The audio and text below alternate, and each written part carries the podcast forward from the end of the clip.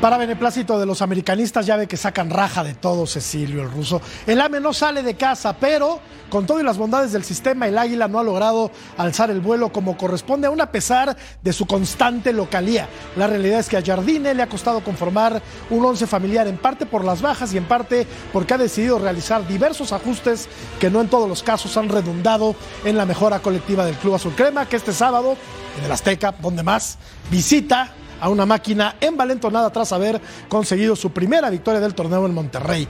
Cristian El Chaco Jiménez vistió ambas camisetas y nos da su punto de vista previo al duelo del próximo sábado. También habla de Santi, su hijo recién convocado al tricolor. Yo soy Jorge Murrieta y aquí arrancamos punto final.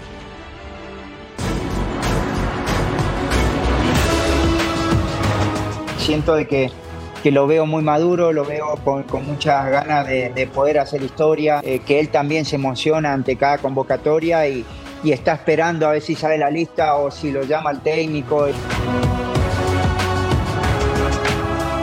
es algo lógico y ellos también lo ven de esta manera, que un jugador de 22 años que, que, sea campeón y que haya hecho la cantidad de goles que, ha hecho, obviamente que hay, hay situaciones que ellos no pueden controlar.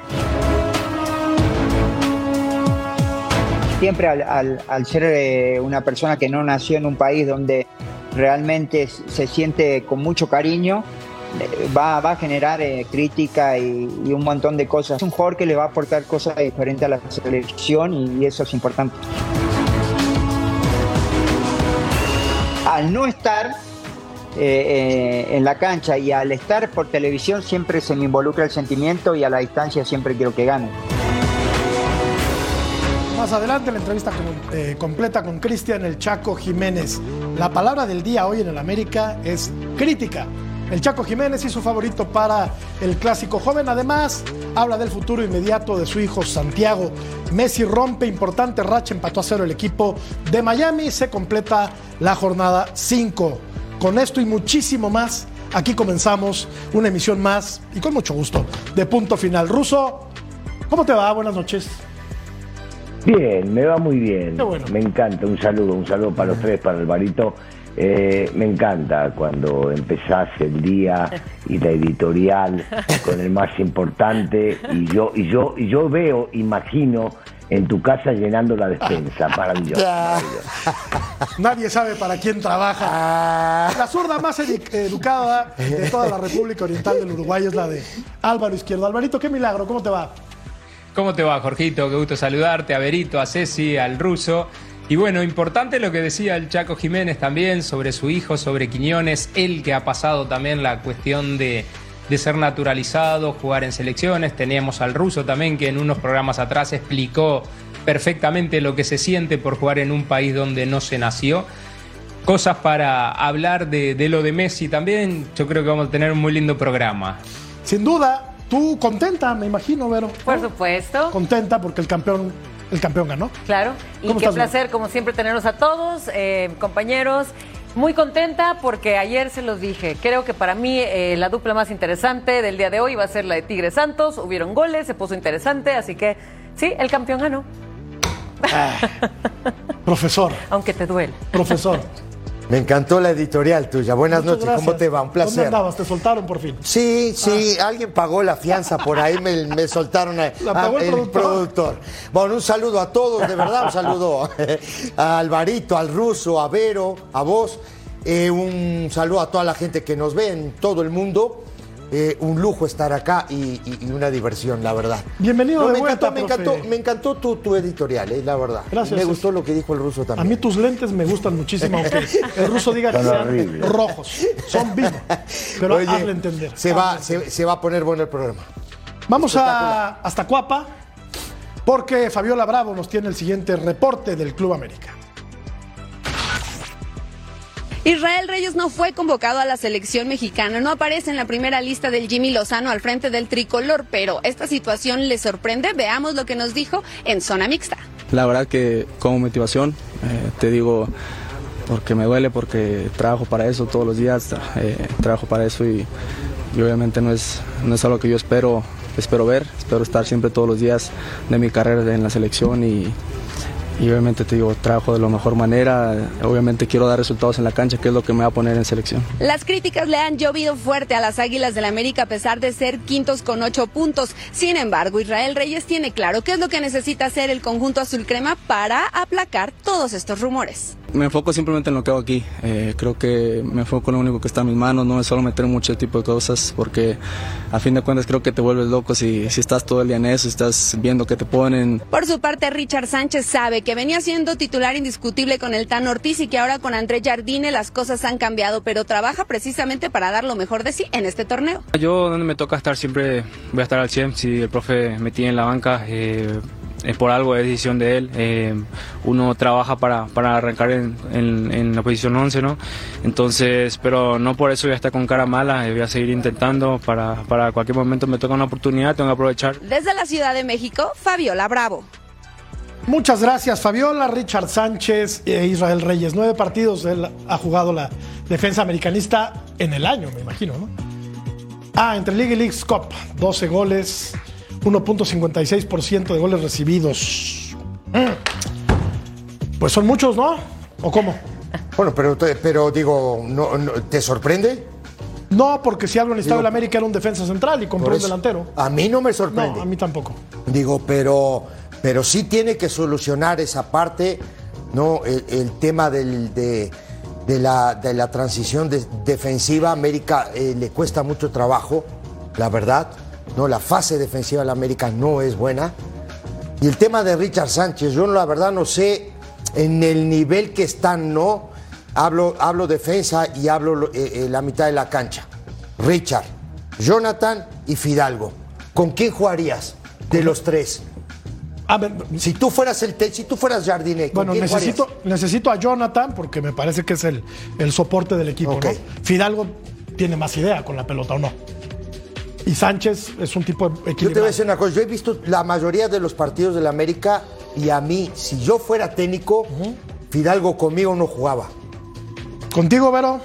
Bueno, a ver, yo creo que eh, si hablamos ahorita eh, de, bueno, de la debilidad del América, de la defensa, yo creo que ahora con el regreso de Cáceres definitivamente va a ser una mejoría, pero al final, si ustedes se dan cuenta, este América que era del Tan Ortiz, bueno, ¿por qué se tapaba un poco la debilidad del América? Porque atacaban bien, pero ahorita con tantas bajas, eh, lesiones, yo veo un América todavía muy desbalanceado, todavía no acabo de ver ese equipo que agarró eh, Jardine y a mí me está preocupando un poco porque pocos goles, empates, ese no es el América.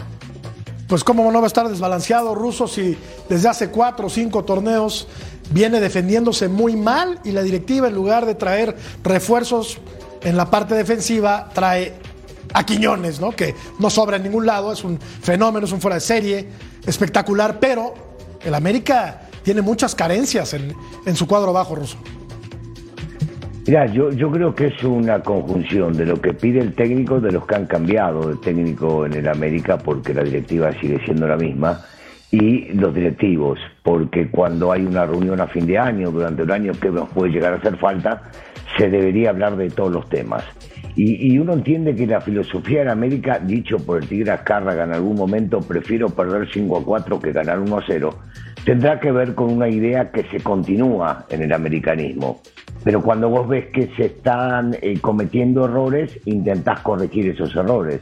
Yo sigo insistiendo en esto que dijo Vera, lo vengo yo también sosteniendo hace mucho tiempo. Para mí Cáceres, el uruguayo, eh, para mi gusto es un jugadorazo que va a ir creciendo a medida que vayan pasando los partidos y que cuando estaba agarrando ritmo, desgraciadamente, se terminó lesionando. Este, un jovencito de su edad, y el negrito lo sabe, no es convocado a la selección uruguaya mayor si no tiene algo, y este chico lo tiene.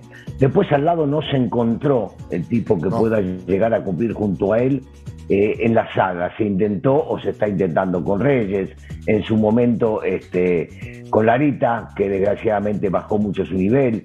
Ramón Juárez me parece un chico muy interesante, salió de las fuerzas básicas, se fue a San Luis, después ahí lo conoció Jardinet, perdió un poco el puesto por un tema de lesiones, me parece que puede llegar a cumplir. Yo no estaría tan seguro que yendo a buscar afuera un tipo relevante o de nombre rimbombante puedan llegar a solucionar esto tiene que ver también con el trabajo de la mitad de la cancha. Y ahí me voy a lo que decía este, Ceci. Yo siempre lo pongo en la cancha Richard junto con Jonas. En mi equipo tampoco aparece el español. Y no lo digo por un tema de tener algo, sino que lo he visto todos los partidos y el tipo rinde posiblemente en algunos partidos importantes durante el año, no en las finales. Y después, cuenten la cantidad de balones que toca y cuántos son para el costado o para atrás. Ese estilo de jugadores en la mitad de la cancha para la América no sirve.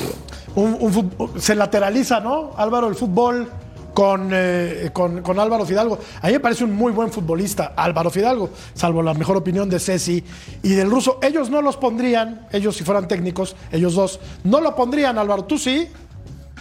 El problema de Fidalgo que sí tiene buenas cualidades técnicas, pero eh, tiene muy poca marca también. Y un equipo como el América, si le estamos criticando hace varios torneos porque sufren la defensa central cuando juega Cáceres, que juega Araujo, que juega Lara, que juega Reyes. El tema es que en la contención tampoco le, tienen, le dan mucha ayuda, ¿eh? porque te los encaran a los defensas centrales con mucha asiduidad para lo que debería ser un equipo grande, que siempre el equipo grande te está atacando, tiene que jugar los centrales en la mitad de la cancha, muy lejos de su arco, tienen mucha zona que cubrir y tiene que haber un futbolista de, jerarquía en esa zona. Coincido con el ruso, a mí me gusta Cáceres también, le costó en los inicios en el América, no era la mejor pareja que el Tan Ortiz ponía mucho tiempo, puso muchos partidos con, con Araujo, pero Fidalgo realmente para ser un, volante de un equipo grande, siendo extranjero, debería marcar más diferencia que no la ha marcado. Eh, es mejor con la pelota que marcando, pero también hay que ver eh, los pases que, que, vos decís, Jorgito, hacia dónde los da, si son rompiendo líneas para los buenos delanteros que tiene América, o si son pases intrascendentes para la famosa posesión o para la frase que le gusta tanto al ruso, el volumen de juego, pero que no sirve para nada. Explícame, explícame Álvaro, Álvaro, tengo duda. El día que me lo explique me voy a... Eh, a eso voy. Álvaro, ¿tú nos puedes explicar qué es el volumen de juego? Bueno, eh, el volumen de juego se le llama en la era moderna al que, al que tiene posesión más ah, larga o que tiene posesión con más, más tiempo. O sea, hay equipos que tienen 60, 70, 80% de posesión, pero terminan perdiendo el partido. Con un gol de cabeza. Mientras siempre, le mientras siga haciendo con goles que se gana, la posesión no importa. Le tiran un córner, le, le, hacen un gol de cabeza, acaba el partido, pierden 1 a 0. ¿No?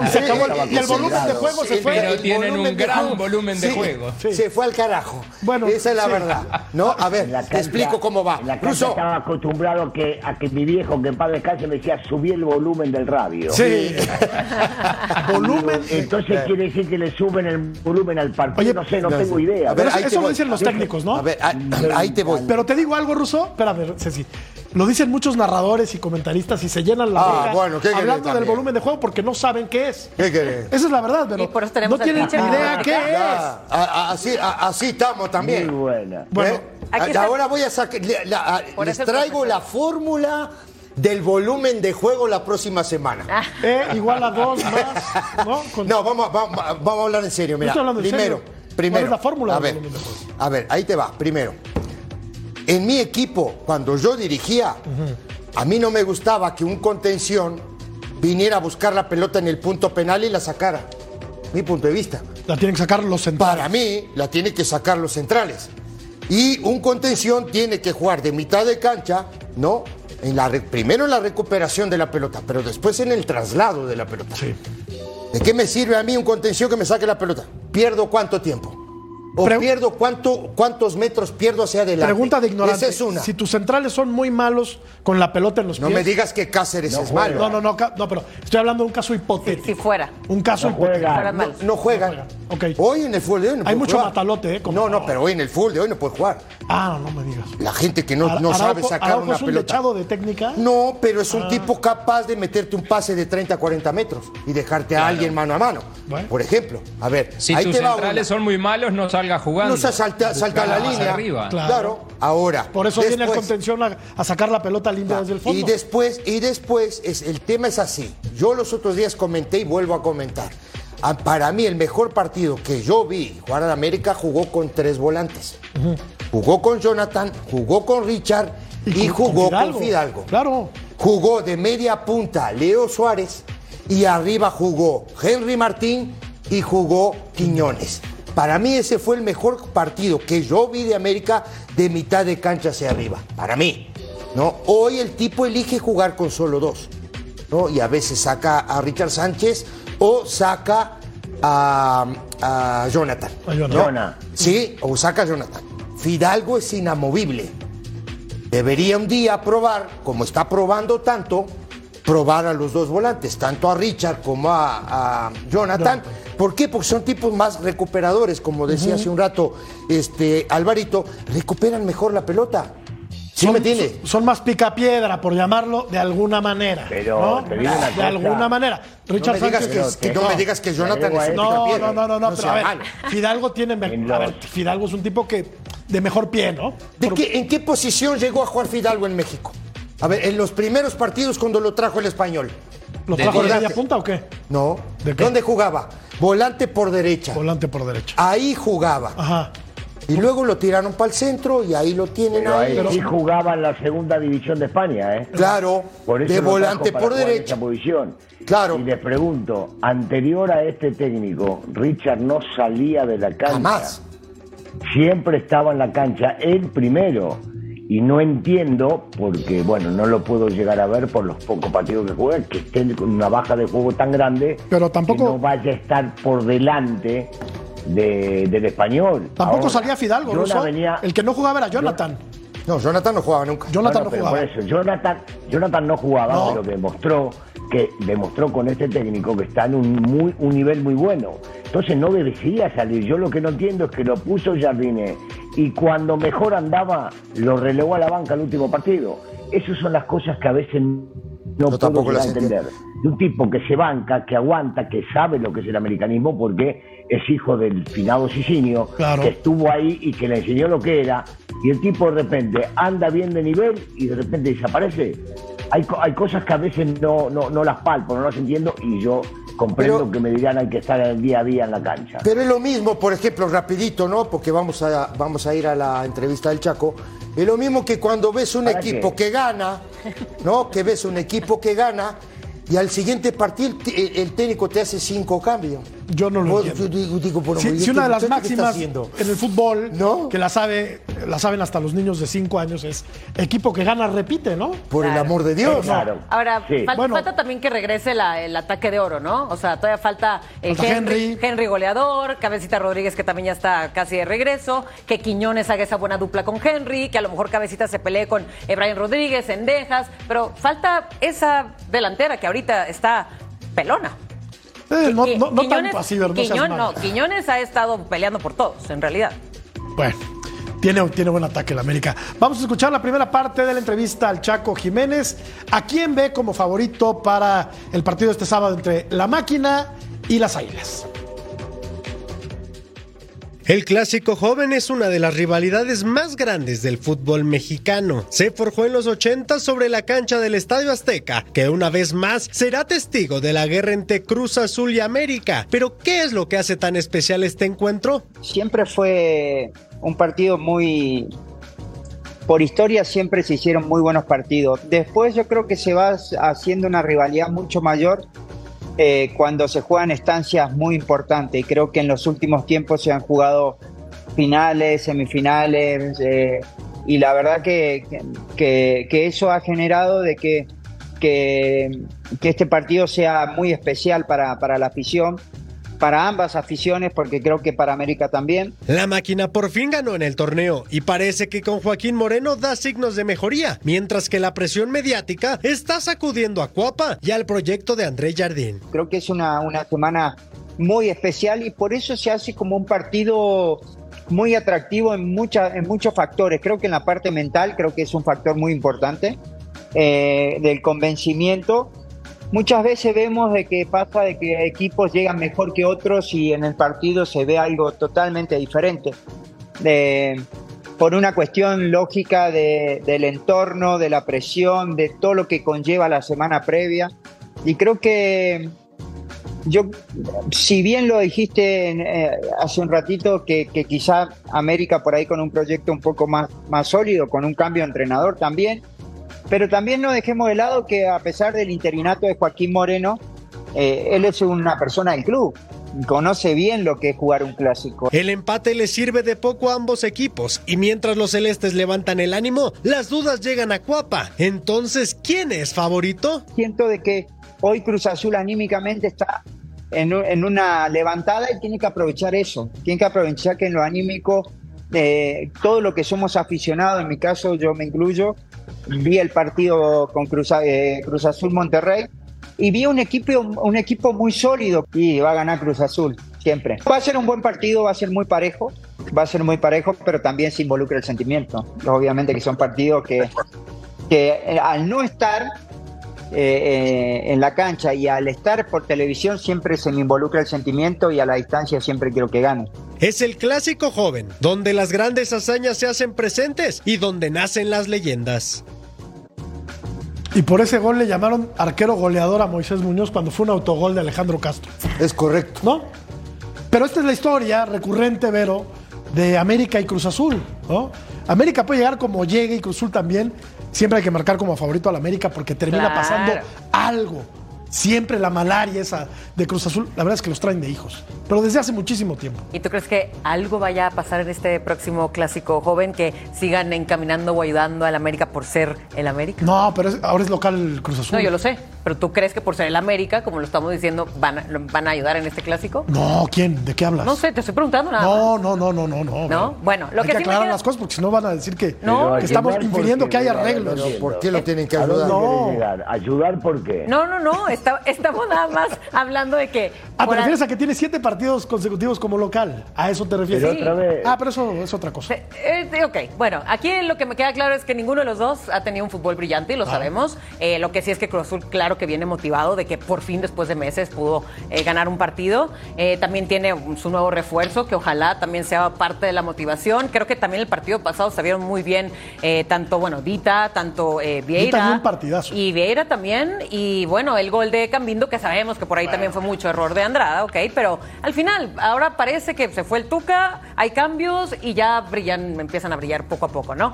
No, te dejes amedrentar, Berito, ¿eh? No te ¿Eh? dejes amedrentar, lo ayudan al América, sin duda que lo ayudan, lo pues ayudan con el calendario, le suspenden partido, lo ayudan con los árbitros, lo ayudan, no, te dejes amedrentar por Ceci y por el ruso. Apareció el otro uruguayo, a ver, te voy a, un ratito. No te dejes amedrentar.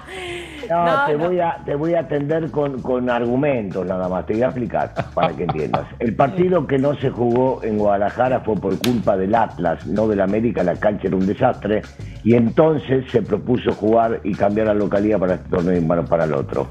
Este fin de semana coincide que la América juega en la Azteca porque uno de los equipos chicos, perdón, el Cruz Azul le renta la cancha a la América y entonces juega en ese estadio. que vayamos siempre, a jugar? Siempre pasa algo, pero favorece a la América lo que pasa. No, ¿sabes lo que va a pasar? Vamos a ir a jugar nosotros a CEU solos y que Cruz Azul juegue contra nadie. Hermano, no queda otra. Entonces, ¿de qué están favoreciendo? No, quiero, quiero, porque es un tipo serio, con argumentos que me expliques en dónde lo favorecieron en estos dos casos que conjuntan a todos los partidos que tiene América ahora seguidos. Que hizo lo lógico, me parece a mí.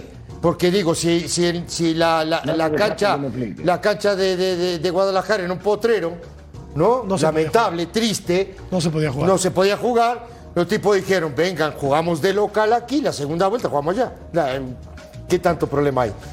Muchas... Y vos agarra, vos agarra, ¿no? Y empezá a meter cuchillazo con el. ¿Yo? no, yo. No, pues... En la editorial, ¿qué dijiste en la editorial? Fue, Álvaro. ¿Y en la editorial qué dijiste? Negro fue Álvaro. Eh, el no, fue Álvaro. Que este también. Jugaba? Fue este también. Que tiene que aprovechar la localía. Eh, ¿No? Sí. Álvaro, pues ya que, ya que tiene tantos partidos en casa, por lo menos que, que, que sume, ¿no? De a tres. Claro, pero con todos los partidos que ha tenido en casa tiene ocho puntos nada más. Por y lo que decían de este segundo partido, que es un potrero y todo eso, pues los demás equipos sí han jugado así o han jugado ahí. Entonces por supuesto, pero no, no es eh, algo contra el América, en mi opinión. Siempre a los equipos grandes y a, los equipos que tienen eh, eh, mayor afición los ayudan, pero los ayuda la liga, los ayudan los árbitros, los ayudan los comentaristas en ciertos programas ah. que empiezan con P y la segunda palabra es con F. es así. Ah, caray. ¿Tú ayudas? Alvarito, pregunta. Eh, eh, en Los Ángeles están más caros para llenar la despensa y eso. Si querés, mandamos algo, porque no te había escuchado nunca. Ahora meterte tanto. Digo, ayudamos, metemos un poco de, una monedita con el negro y ya. ¿eh? ahora, en descargo de la América, en descargo de la América Siempre una ayudita viene bien, ¿eh? Pero en descargo. en ningún momento te la voy a despreciar. En descargo de las águilas, si el América lo ayudaran tanto, sería campeón cada torneo. Esa es la verdad.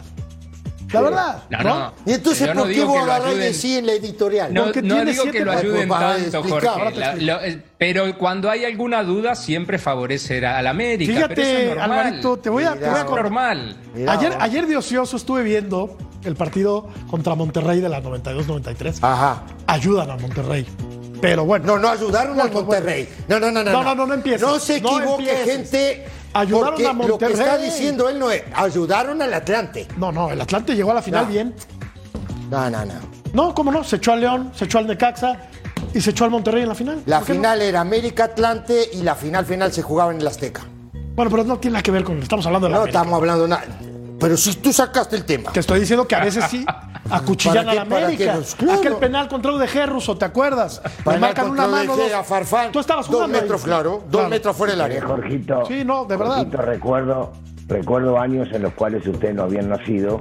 Por ejemplo, cuando le ganamos la final a Chivas, nos cobraron dos penales en contra, nos echaron a dos jugadores y así todos no nos pudieron ganar y decían que nos estaban ayudando. Actuaban en ese partido y nadie dijo nada, pero después se acuerdan de lo que pasó cuando le ganamos la final a Pumas, que una mano parecida a esta, esa sí, no que teníamos que haber hecho siete. ¿Entendés a lo que voy? Sí, sí, te Siempre encuentran algo cuando es a favor de la América y entonces esto es de toda la vida. Pero no había nacido, no había nacido Álvaro cuando sacaron a los futbolistas del Morelia para tirar penales en el Azteca. Yo por eso cuando empiezan a hablar de sus épocas, de calladita nomás, para aprender, para aprender. 87, 88. ¿No te parece raro que, que ya se había bañado el Morelia y todo y lo sacaron del vestidor para para jugar, para sí, tirar pero, pero había un reglamento. estoy, de acuerdo, estoy, de acuerdo. Había papelito estoy molestándote, estoy molestando. el fantasma Figueroa.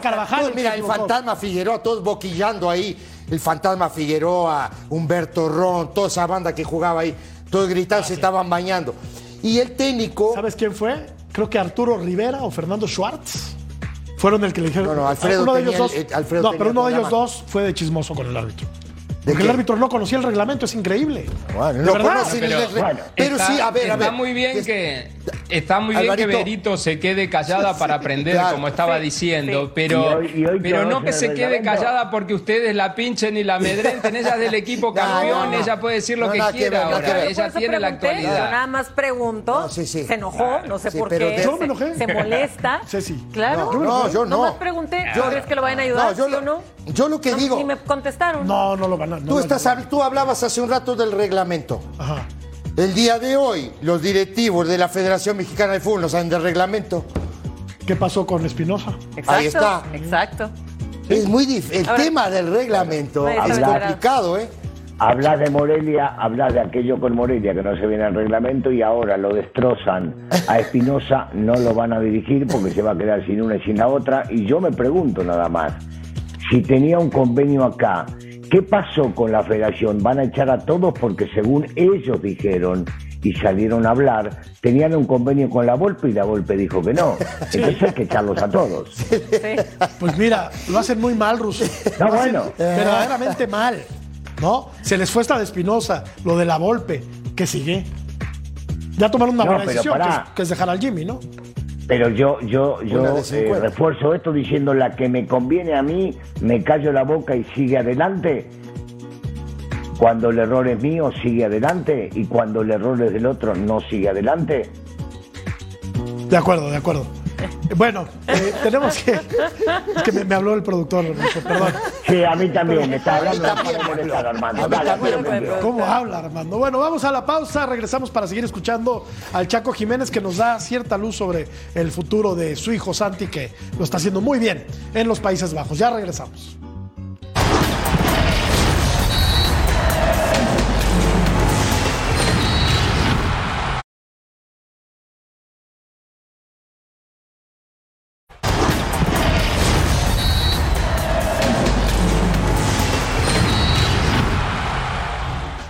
Siento de que, que, lo veo muy maduro, lo veo con, con muchas ganas de, poder hacer historia, de, de, siempre representar de la mejor manera.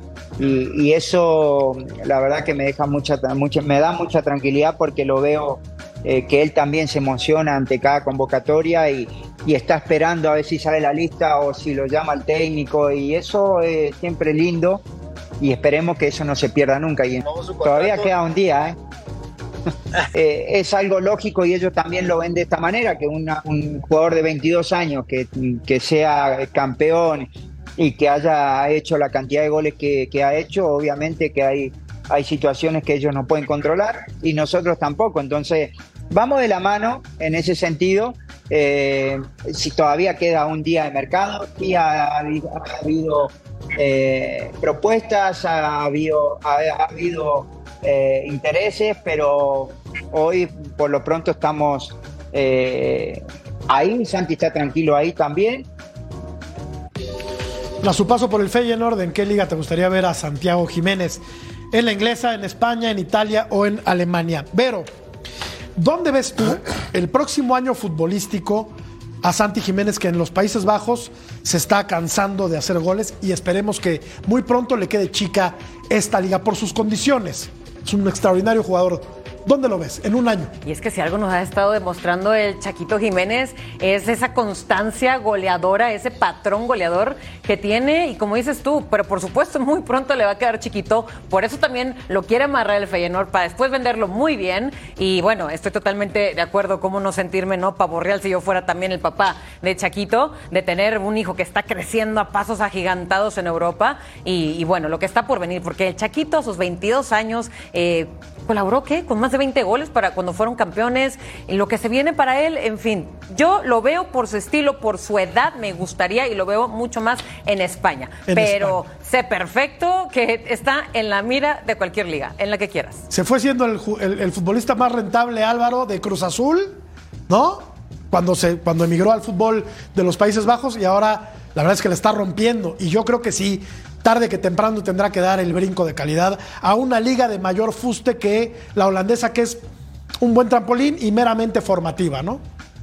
Sin duda, y lo, y lo pedíamos, lo extrañamos, que, queríamos que jugara mucho más en el, último mundial. Este, y, no fue así en este caso con la selección. Estoy con Berito en esta también. Eh, en Inglaterra y en Italia se pega mucho más. Creo que, él es un delantero que puede explotar muchísimo en España, pero ojo, no a cualquier equipo, eh, de mitad de tabla para arriba, eh, los que siempre están peleando, eh, Atlético de Madrid o Valencia o Sevilla, digamos, si no es que está para dar el paso ya sea para Barcelona o Madrid, pero los equipos que siempre juegan UEFA desde el segundo al sexto lugar, yo creo que ahí podría ser una muy buena carrera, muy buena campaña en esa liga porque tendría más facilidades para su muy buena definición y su juego aéreo. Te me emocionaste, Alvarito. Barcelona, no, no, vámonos con calma. Con ah, tiento, con tiento. Claro ¿No? ¿Por qué no? No, porque no? Porque no es un jugador para el Barcelona. Yo creo. No sé, a mí no. Yo no lo veo en Barcelona. En el Atlético de Madrid sí, sí lo vería. Te decía del segundo al sexto. Después que en España se ubique, puede pasar y pegar el salto. Acordate el caso de Hugo Sánchez, que es el más emblemático mexicano en la Liga Española. Primero fue al Atlético de Madrid y se aclimató a la liga y después dio el salto. Ese comía aparte. Creo que puede pasar algo similar. Pero ese ese comía aparte. Yo no creo que vuelva a haber un futbolista mexicano con las condiciones de Hugo. Ese, se cuece aparte. No, no, ese comía en otra mesa. ¿Estás de acuerdo? Sí. Yo también estoy de acuerdo con los muchachos. Yo creo que puede ser, yo qué sé, Sevilla, Atlético, Atlético de Madrid quedaría Sería buenísimo. Sí. Perfecto, ¿no? Digo, ahí. Este. Oye, Arsenal, alguno de esos en Inglaterra. Bueno, digo, de. Yo qué digo, Raúl, ¿cuánto tiempo estuvo en Inglaterra? Sí, pero un equipo de media tabla para abajo. Estuvo pero, un año y fracción. ¿no? Sí, pero. Bueno, sigue en Inglaterra. Pero, por eso. Pero con el Wolverhampton, te refieres. Sí, pero hizo, hizo, hizo goles a. Sí, hasta el accidente. Hasta el accidente. Sí, sí, y a gran nivel.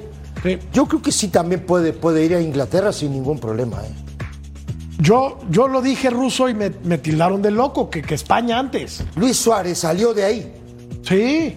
¿Estás de acuerdo o no, Alvarito? Muchos, Romario, sí, muchos fue, Romario, Luis Suárez fue al eh, Groningen, Ronaldo, picó piedra en el Groningen, después con 20 años fue capital del Ajax, nada más ni nada menos, y después llegó al Liverpool, pero sí tuvo una liga de adaptación viniendo de Uruguay que fue la holandesa primero. Claro. ¿Tiene condiciones ruso para ir a un fútbol de mucho más exigencia o, nos estamos em, emocionando demasiado con el Chaquito Jiménez? Yo creo que hay que ir paso a paso. Han pasado enormes futbolistas como los que acaban de mencionar por Holanda y después dan el gran paso, dependiendo de dónde vengan. Eh, esto que no se tome a mal. Cuando son argentinos, uruguayos, brasileros, los de allá confían mucho más rápido y entonces acá puede llegar a costarle el tema del paso uno grande. Entonces, para mi gusto, la Liga Española es lo mejor que puede llegar a agarrar y ahí coincido con lo que decía Álvaro. Del tercero o cuarto para abajo hasta el sexto o séptimo lugar, si va ahí, se engancha bien y demuestra, después lo puede llegar a comprar cualquiera, pero el mejor paso sería España. Mitad de, mitad de tabla hacia arriba, como decía Alvarito hace un, hace un ratito. No, no, que hacia abajo. descenso. Al último que vaya. No, no, no que mitad de cancha hacia arriba, hablando de La tercera división, que vaya y juegue de arquero. No, no. digo, la verdad, digo, la verdad, el, tipo ha, hecho un par de campañas y seis años lleva Raúl en, en, Inglaterra. No es un dato menor tampoco, ¿eh? Y pasó por el Atlético de Madrid. Y ojo, no sé qué hubiera pasado si no se hubiera lesionado, ¿eh? Sí, de acuerdo. Vamos a hacer una pausa. Se jugaron partidos pendientes de la fecha número 5 y Messi, Messi Vero. Messi. Hoy se fue Hoy nos decepcionó. En blanco, no aprovechó la localidad el equipo de Miami. Volvemos.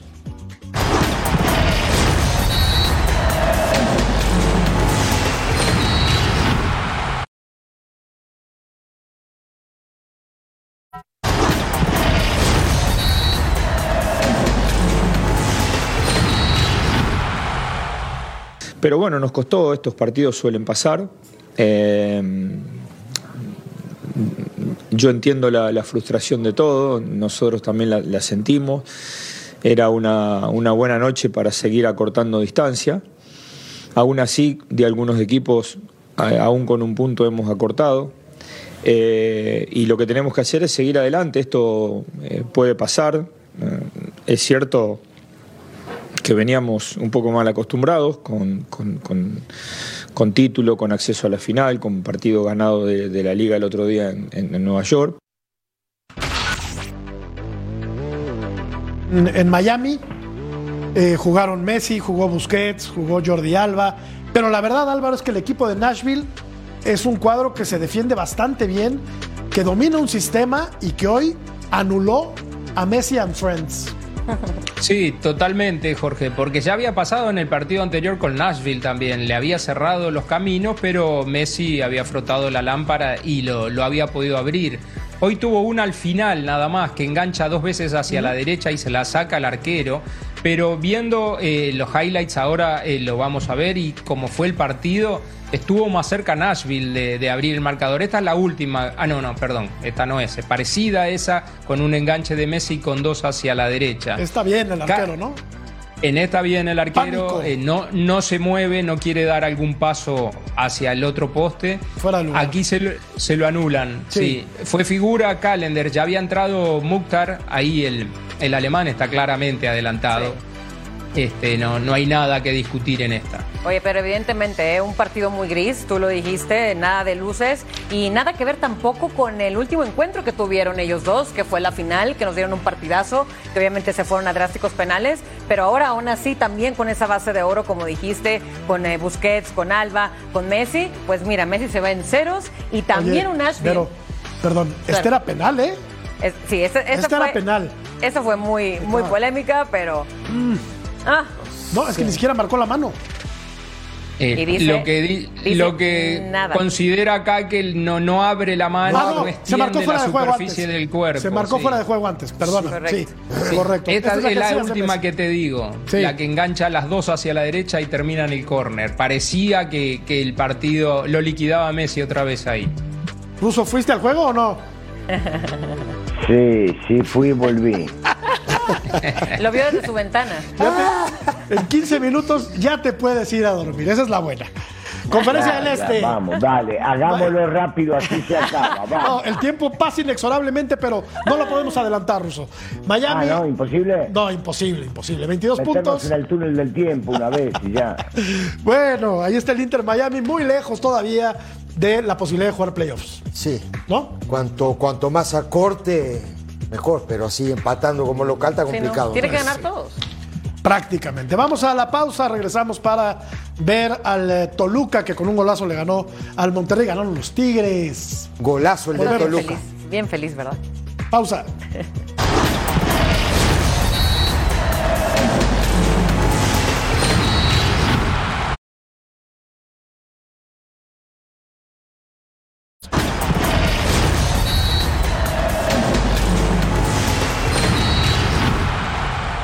Nos vamos rapidísimo hasta la frontera norte, donde mi tocayo Jorge Carlos Mercader está en la presentación de Michael Santos, nuevo futbolista del club de los Bravos. Adelante, tocayo, venga. Gracias, querido Toto Cayo. Fuerte abrazo a la mesa de punto final. Estamos con Michael Santos, futbolista que refuerza el conjunto de Bravos de Juárez. Michael, gracias por esta entrevista. ¿Cómo estás?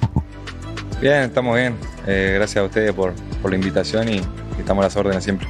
Mi estimado Michael, se habló de Cruz Azul, se habló de Arabia y ahora estás en Bravos de Juárez. ¿Por qué tomar este reto profesional en tu carrera?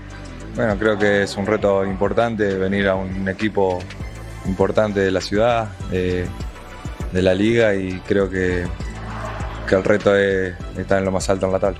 Ser goleador en Argentina es algo muy complicado y tú lo lograste con 13 tantos en la liga profesional de allá. ¿Qué representa este reto para ti? ¿Por cuántos goles vas en este torneo? No, creo que representa mucho, creo que, vengo a sumar mi granito de arena y, bueno, esperemos que, sean lo suficiente para, darle la alegría a la afición y, al club. La gente está muy contenta y esperanzada con que estés en el tercer lugar de la tabla con el equipo. Cuéntame, ¿para qué está Bravos en esta campaña? Bueno, creo que tenemos un, muy buen equipo, el cuerpo técnico lo va llevando de menos a más y, y bueno, se ha notado en estos partidos y creo que que estamos para entrar a la liguilla y, bueno, después lo que manda es la cancha y, trataremos de hacerlo mejor. Por último, llegar con compañeros que estuviste con ellos en talleres de Córdoba. ¿Qué tanto cambia el panorama? No es nada igual estar solo que llegar bien acompañado. Sí, bueno, es, un plus creo que para dentro del vestuario tener conocidos y bueno, trataremos de, sumarnos al equipo lo más, lo más rápido posible y, y tratar de sumar nuestro granito de arena. Michael, mucho éxito y muchos goles sobre todo. Bueno, muchísimas gracias. Michael Santos, compañeros, volvemos con ustedes, Tocayo, a la mesa de punto final. Gracias, Tocayo. Los Diablos del gran Tocayo Jorge Carlos Mercader le ganaron 1 por 0 con un golazo impresionante de Juanpi Domínguez al conjunto de Monterrey que liga dos derrotas mejor el Toluca. de manera consecutiva. En el desarrollo Fue mejor el Toluca, pero tuvo algunas luces el conjunto de el Monterrey. ¿Qué gol ruso. Golazo. el, gol, el gol fue un golazo, le pegó barro toda la jugada, este, fue muy buena. Pero, pero yo no estaría tan de acuerdo con que fue mejor el Toluca. Sí, en el primer tiempo, en el segundo, prácticamente todo el segundo tiempo diría que Monterrey fue mejor. Inclusive este disparo de Jordi que termina rebotando en un defensa y, que podía haber sido un empate. Al arranque del segundo tiempo.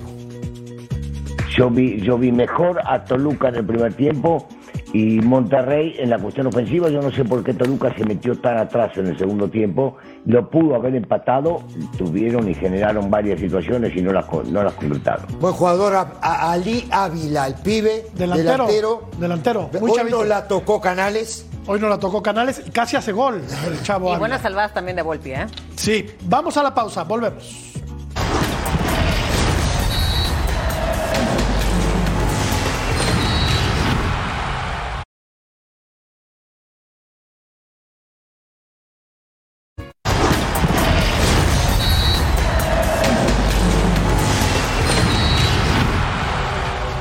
Y por momentos, Vero, el equipo de Santos peloteó a los Tigres que tuvieron la capacidad para reaccionar en el tramo final del partido y terminar ganando. Sí, así es. Pues, por supuesto, el actual campeón eh, sabe la exigencia, ¿no? Que, que tenía que remontar en este partido. Lo lograron hasta el final, pero un Santos que, por supuesto, tal como viene jugando, eh, que vienen jugando muy bien, demostraban que estaban siendo eh, superiores. Pero bueno, por supuesto, la mentalidad de Siboldi, no echarse para atrás, no bajar cabeza, tenían que rendir. Y así fue como estuvieron demostrando los Tigres poco a poco. Qué gol, ¿eh? El que, y, varios goles, ¿eh? Me gustó que fue un partido de varios goles. Este Ahora, es este encuentro se sabía que era muy parejo y sobre todo estos que han sido clientes muchas veces en finales, sobre todo, y con mucha afición muy fuerte, iba a ser un muy buen partido. Y así se puso. Qué buen contragolpe montó el Santos, Álvaro. Sí, y dos veces lo fue ganando Santos, ¿no? Uno a 0 y 2 a 1.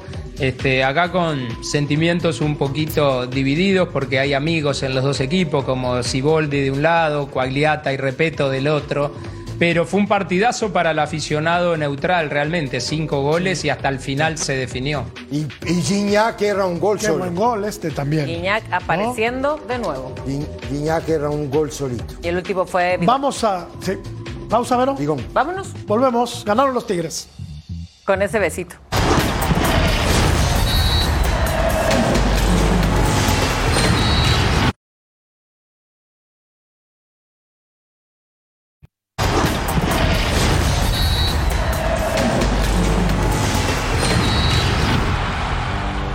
Continúa la eh, Liga MX a través de las pantallas de Fox Deportes. Juárez contra Mazatlán este sábado. Lo vamos a ver con atención. ¿Cómo no? Con, toda la banda. Yo, Laguna. ah, el viernes, perdón. El viernes, ¿no? Santos Pumas el sábado. Sábado. ¿Y el viernes quién juega? A ver. A ver, ¿quién juega el viernes? Juárez contra. No, hombre, ese es el sábado. Mazatlán, Mazatlán. Mazatlán, ahí está. ¿Es Juárez Mazatlán? Sí, nos están molestando. Nos quieren, quieren enemistarnos a ti y a mí.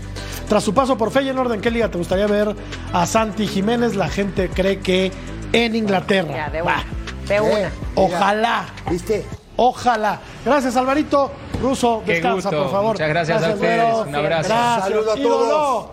Quédese con Majo Montebayor y Edgar Jiménez en Total Sports. Lujo de show. Un lujo. Lujas. Un lujo.